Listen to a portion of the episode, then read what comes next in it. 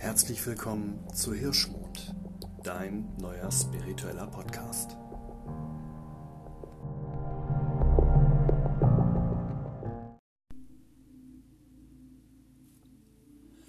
Hallo und herzlich willkommen zu einer neuen Folge von Hirschmond. Danke, dass du wieder eingeschaltet hast. Ja, ähm, es war Vollmond letzte Nacht und ähm, ja, viel ist auch bei mir los gewesen, weswegen ich ähm, diese Folge, die ich schon längst im Kasten hätte haben wollen, tatsächlich erst heute mache. Aber ich glaube, dass es ähm, auch ganz gut ist, bis jetzt damit gewartet zu haben.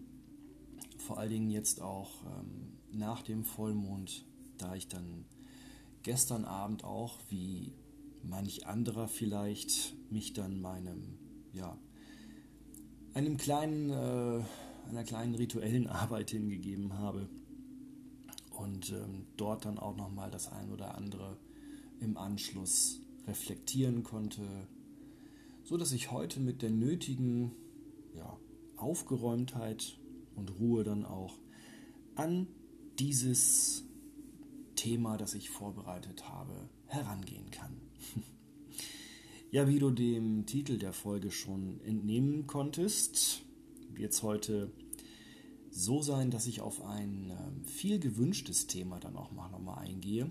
Ich habe ja im Vorfeld immer mal gefragt und das, das gilt auch nach wie vor, wenn irgendwelche Fragen oder Wünsche oder Anregungen oder was auch immer in diese Kategorie fallen mag, äh, im Raum sind, gerne jederzeit an mich per E-Mail, die bekannte Adresse hirschmondpodcast.gmail.com und ähm, auch in meiner äh, persönlichen Bubble habe ich einfach mal nachgefragt, welche Themen denn ähm, bei, ja, beim magischen Volk, ich nenne das jetzt mal so, gerade von Interesse sind. Und äh, da kam ein ganz bunter Strauß von Themenvorschlägen, aber eins war immer wieder dabei. Und das ist eben dann auch das Thema Sexualmagie.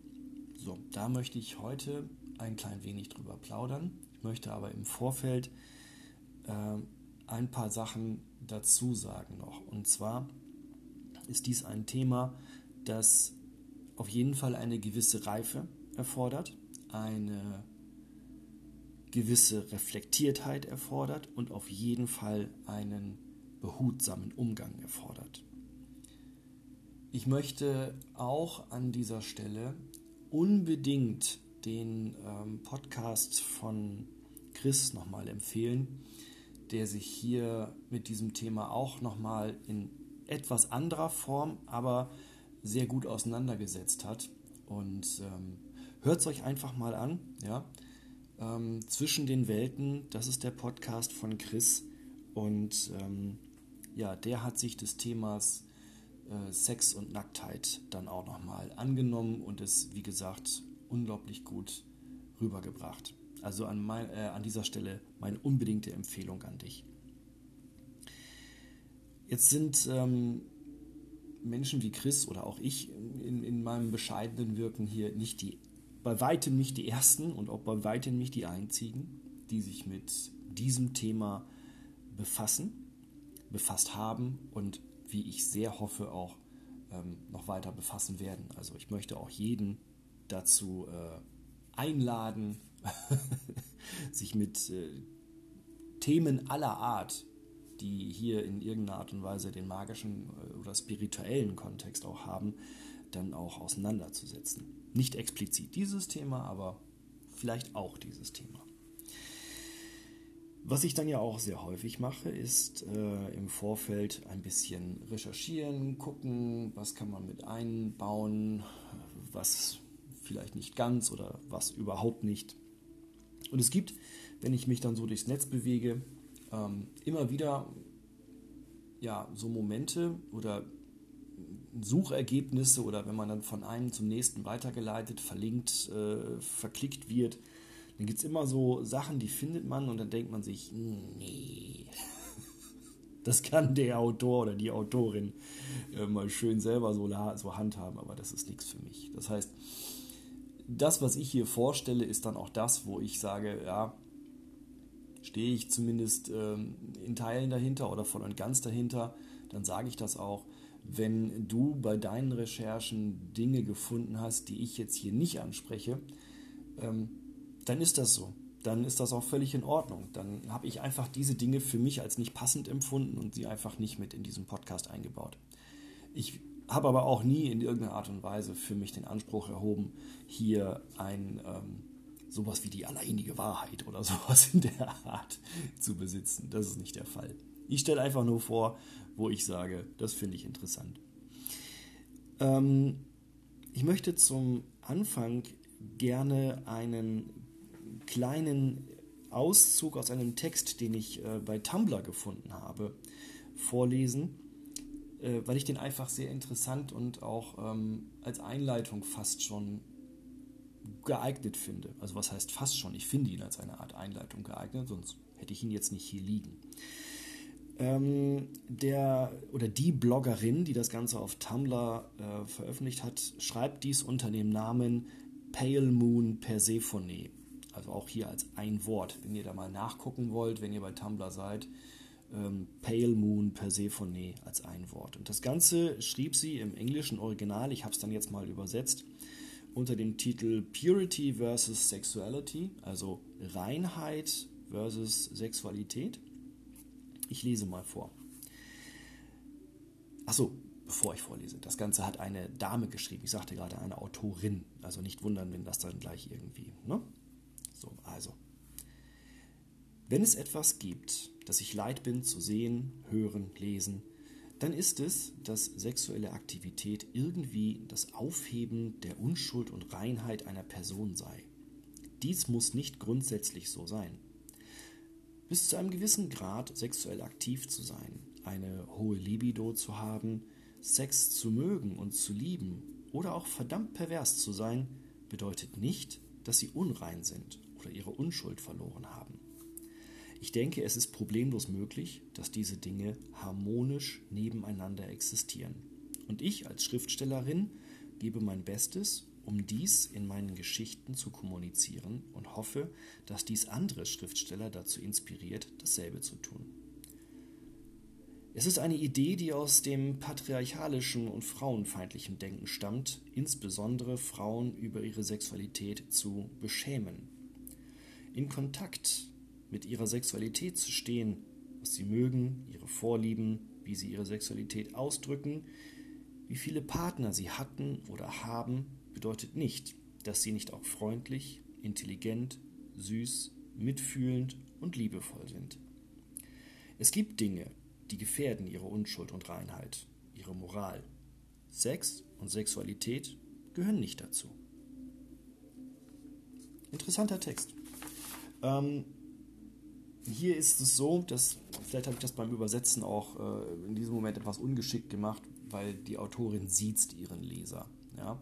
Das heißt, wenn hier die Sprache ist von, ähm, na, wo habe ich es? in Kontakt mit ihrer Sexualität zu stehen, bezieht sich das in der Sie-Form als Ansprache an den Leser oder an die Leserin und nicht ihre im Sinne von nur auf die weibliche Zielgruppe gemünzt. Aber das nur am Rande als Erklärung, dass das nicht irgendwie missverständlich im Raum steht für meine eventuell auch äh, in diesem Moment irritierten männlichen Zuhörer.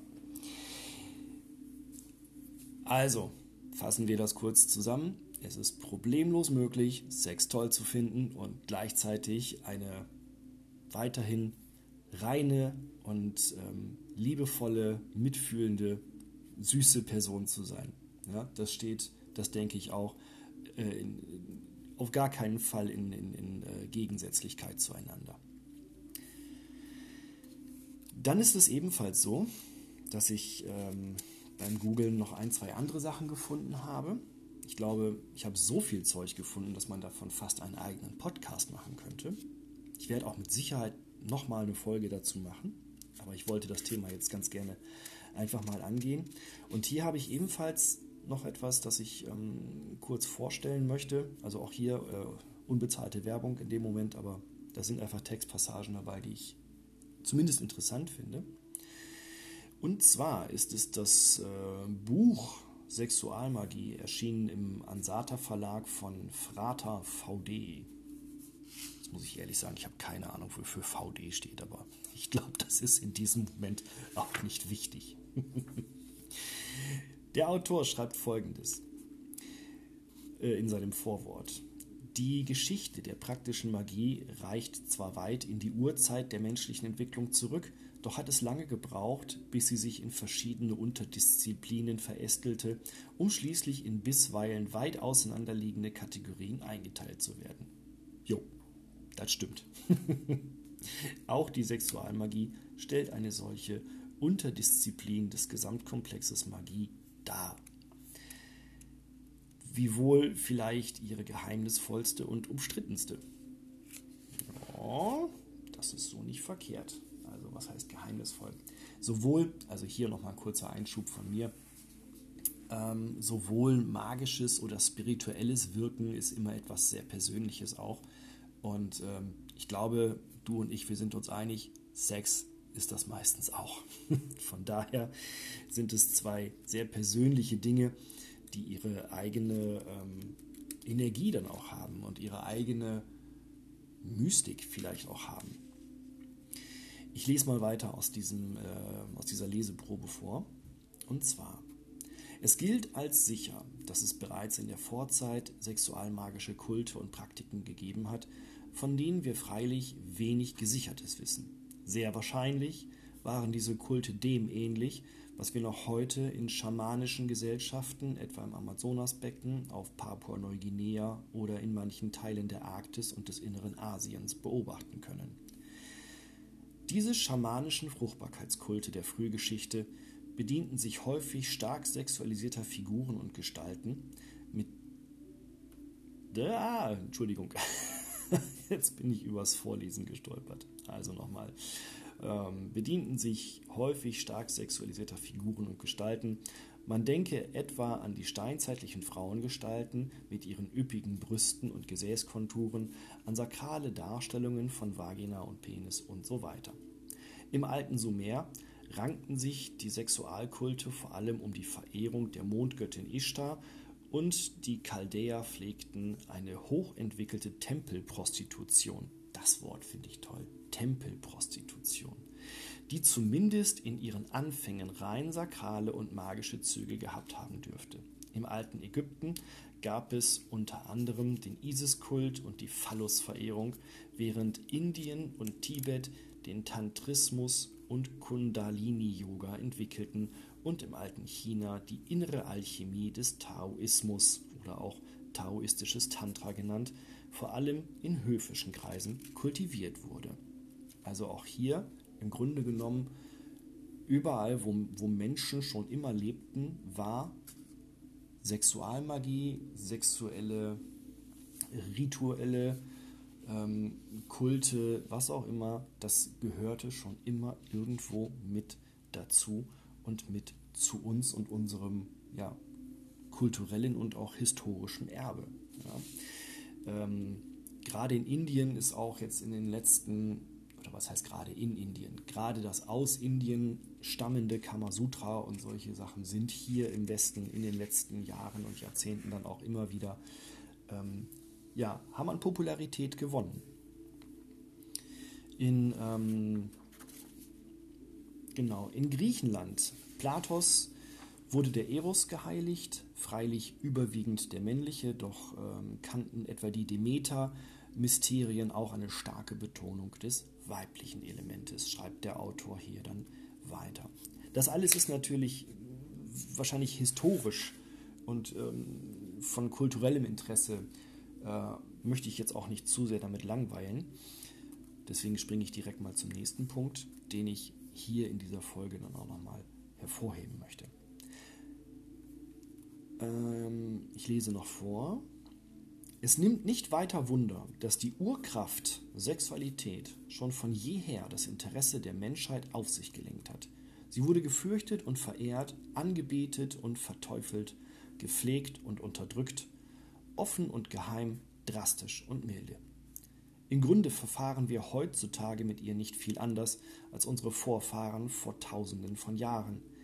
Trotz aller Sexualforschung ist die Sexualität für uns ein Mysterium geblieben, ein Buch mit sieben Siegeln, faszinierend und erschreckend zugleich.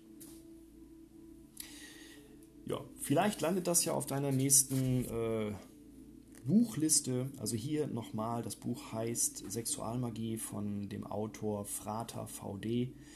Äh, ist erschienen im April 2008 im Ansata Verlag. Das war eine unbezahlte Werbung aufgrund meiner Recherchen. Ja, also letztendlich ist Sexualität immer auch ein Ergebnis ihrer Zeit.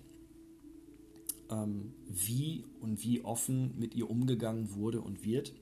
Und selbiges gilt natürlich auch für jeden, der sich im persönlichen, privaten, aber eben auch, und das ist ja dann auch Thema dieses Podcastes, spirituellem und magischem Tun mit Sexualität befasst. Das heißt auch, der Sexualmagier oder die Sexualmagierin ist immer ein Mensch seiner bzw. ihrer Zeit. Achso, kleiner Einschub an der Seite. Ähm, wenn ihr das möchtet, dann spreche ich das Gender-Sternchen mit. Aber es würde. ich finde das ziemlich kompliziert. Ich habe ähm, mir überlegt, das zu machen, aber ich, ich denke, ich komme bisher ganz gut ähm, zurecht damit. Also, wenn es da irgendwelche äh, Begehrungen dieser Art gibt, lasst es mich bitte wissen. Also, was, was mit, mit Sexualität und Sexualmagie und Sexualmystik und äh, auch rituellem und spirituellem Geschehen ähm, leider mit einherging, war natürlich die vorrangig im Mittelalter auftretende Körperfeindlichkeit. Ja? Dann, dass dann auch irgendwelche Vorstellungen plötzlich äh, im Raum waren, dass, dass Frauen aufgrund ihres Menstruationszyklus als unrein galten oder dass es gar so etwas wie die Erbsünde gibt. Also über derlei Vorstellungen kann ich nur den Kopf schütteln. Ich weiß nicht, wie du dazu stehst aber ich äh, finde das absurd. Ja? Das sind Dinge, die diesen eher unterdrückenden ähm, Charakter haben, von dem auch die Autorin Pale Moon, äh, Pale Moon Persephone geschrieben hat, als sie sagte, dass das eben eine Idee ist, die aus dem ja, patriarchalischen und frauenfeindlichen Denken stammt. So, genug Geschichtsunterricht. ähm, Wichtig ist natürlich bei Sexualmagie, dass nur das gemacht wird, was letztendlich ähm, gesund und einvernehmlich und ja auch natürlich erlaubt ist. Das versteht sich von selbst, denke ich, aber ich sage es lieber nochmal. Wie sieht denn da jetzt die Praxis aus? Die Praxis kann so individuell und unterschiedlich sein wie wir alle. Letztendlich ist es eine Frage auch hier der ganz persönlichen Vorlieben, der ganz persönlichen Neigungen und der ganz persönlichen Interessen.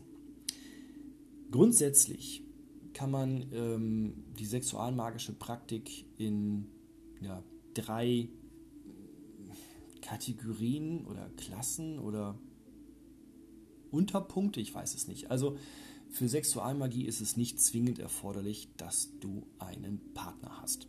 So, du kannst ins Solo-Ritual gehen. Du kannst das für dich alleine wirken. Du kannst natürlich ähm, sexualmagisch mit einem Partner ähm, agieren. Das gilt für jedwede Couleur und davon, das ist jetzt kein exklusives Geschehen nur für ähm, heterosexuelle Paare oder sonst was. Das ist völliger Quatsch. Ja? Also mit dem Partner deiner Wahl geht das Ganze dann auch entsprechend über die Bühne. Und wer es mag, wer es möchte, kann auch hier natürlich innerhalb einer Gruppe sexualmagisch aktiv sein. Ähm, das vermag ich nicht zu beurteilen. Das sei auch dann bei den Akteuren dieser Gruppe ähm, gelassen. Wichtig ist, dass das Ganze dann, wie gesagt, alles immer den Rahmen des Einvernehmlichen beibehält.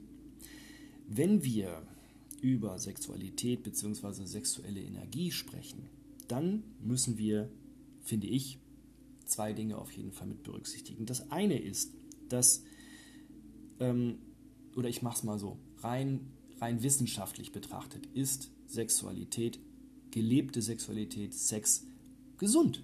Ja?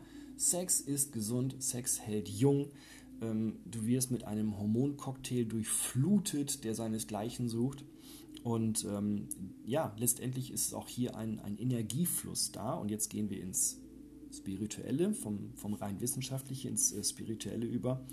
Dieser Energiefluss, diese Energie, die Sex nun einmal hat, ist tatsächlich eine der ursprünglichsten, archaischsten, kraftvollsten, elementarsten Energien, die wir als Menschen kennen, die also nicht nur als Menschen, die wir als Säugetiere kennen. Ja? Ähm, und diese Energie gilt es in das magische, spirituelle Tun einzuweben und sich ihrer gewahr zu sein. Jetzt hatte ich gerade schon gesagt, dass ähm, sexualmagische Arbeiten ist so individuell wie du und ich und wie jeder andere. Und jeder hat da so seine ähm, ganz persönlichen Herangehensweisen. Ähm, es mag Leute geben, die sagen, sie brauchen dafür ganz bestimmte Rahmenbedingungen, die erfüllt sein müssen. Und es gibt Leute, die sagen, ja, wenn es passt. Ja? Ne? Also vielleicht sagt der ein oder andere, er braucht, was weiß ich, unbedingt rote Kerzen dazu. Und dann gibt es vielleicht andere, die sagen, Kerzen, ja, schick, aber es müssen keine roten sein. Das meine ich damit. Ne? Es gibt auch Leute, die sagen, sie brauchen gar keine Kerzen, aber das nur unter uns. Kerzen sind nämlich toll. Wenn ähm, denn letztendlich aber magisch gearbeitet wird und das Ganze mit sexuellem Geschehen vereinigt wird, dann geht es hier tatsächlich auch nochmal darum zu gucken, was möchte ich denn tatsächlich einbinden für mich. Ich habe für mich die Erfahrung gemacht, dass ähm, wenn ich grundsätzlich, wenn ich magisch arbeite, wenn ich Rituale begehe, dann ist ähm, die Mondphase auch immer etwas, worauf ich achte. Ja, ich gucke immer, wie, in welcher Mondphase befinden wir uns. Und wenn ich ein Ritual vorhabe, das nicht zur Mondphase passt, ja, dann warte ich halt. ist auch nicht immer leicht. Ähm, man kann natürlich dann auch noch, wenn man das Ganze entsprechend verstärken möchte, wenn man das grundsätzlich möchte, ähm, zum Beispiel Sigillen einbinden, die man dann auf den Körper malt, sei es auf den eigenen oder auf den vom Partner. Das kann man auch mit Runen machen, je nachdem, wie da der eigene, ähm, die eigenen Vorlieben gelagert sind. Ähm, man kann das Ganze auch natürlich im Vorfeld äh, schon äh, ja, so auf den Weg bringen, dass man, wenn man den Partner mit einbindet, das Ganze ähm, offen kommuniziert. Also ich finde, das sollte man auch tun. Ne? Also letztendlich ist das äh, etwas hier, hier wird Energie benutzt, auch die des Partners und ich finde, da sollte man schon ganz klar sagen, was jetzt gerade Phase ist, äh, was Ambach ist und ich ähm, ich glaube, meine Partnerin würde ziemlich kariert aus der Wäsche gucken, wenn ich plötzlich anfange, hier äh, Sigillen auf den Körper zu malen. Die würde fragen, ob ich nicht meine Latten am Zaun habe. Und zu Recht.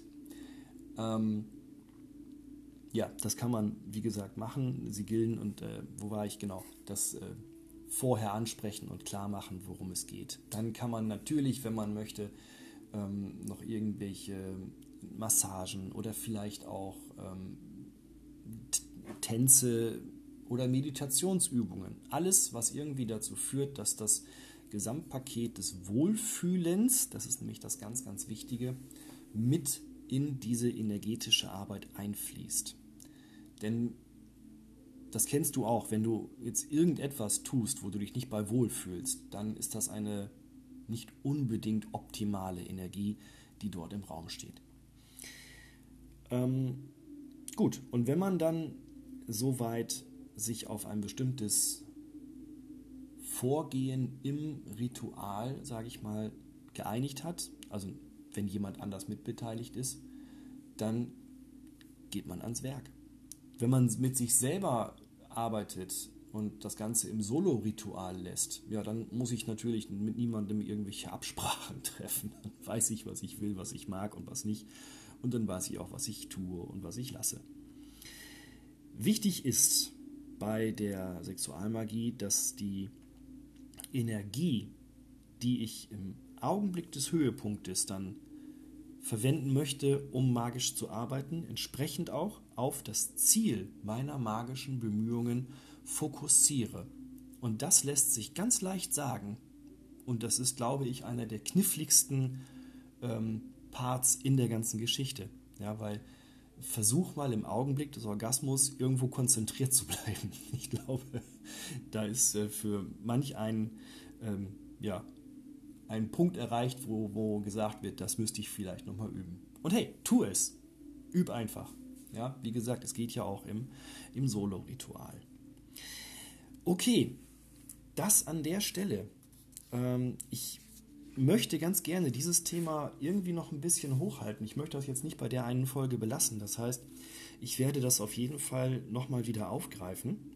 Ich möchte das aber auch dann aufgreifen, beziehungsweise ich möchte das vor dem Hintergrund aufgreifen, ähm, wie euer Feedback, wie dein Feedback insgesamt ähm, hier jetzt zu dieser Folge ausfällt. Ich bin mir sicher, dass da die ein oder andere Frage auch im Raum ist und ähm, mir ist es sehr wichtig, dass ich an deinen Fragen nicht dran vorbei arbeite. Also hier meine ganz explizite Einladung und ähm, an dich. Schreib mir Fragen äh, jedweder Art, die du vielleicht hast oder wenn ich jetzt gerade irgendwelche Verwirrungen ausgelöst haben sollte, was mir dann auch leid tut, aber vielleicht ist das ja passiert. Lass mich wissen, was los ist mit dir, mit diesem Thema, wie dich das berührt, ja, und ob es dich überhaupt berührt oder ob du sagst, ähm, komm weiter, nächste Folge, ja. Ähm, ja, das ist das, was ich an dieser Stelle erstmal in dem ersten Teil zu diesem sehr interessanten, sehr komplexen und sehr schönen Thema Sexualmagie einfach mal in diese Folge packen wollte. Ich danke dir, dass du eingeschaltet hast und ähm, wünsche dir einen ganz, ganz tollen Tag, einen ganz, ganz tollen Abend und lass mich wissen, wie es dir gefallen hat und ob du Fragen hast. Ich freue mich auf dein Feedback. Mach's gut.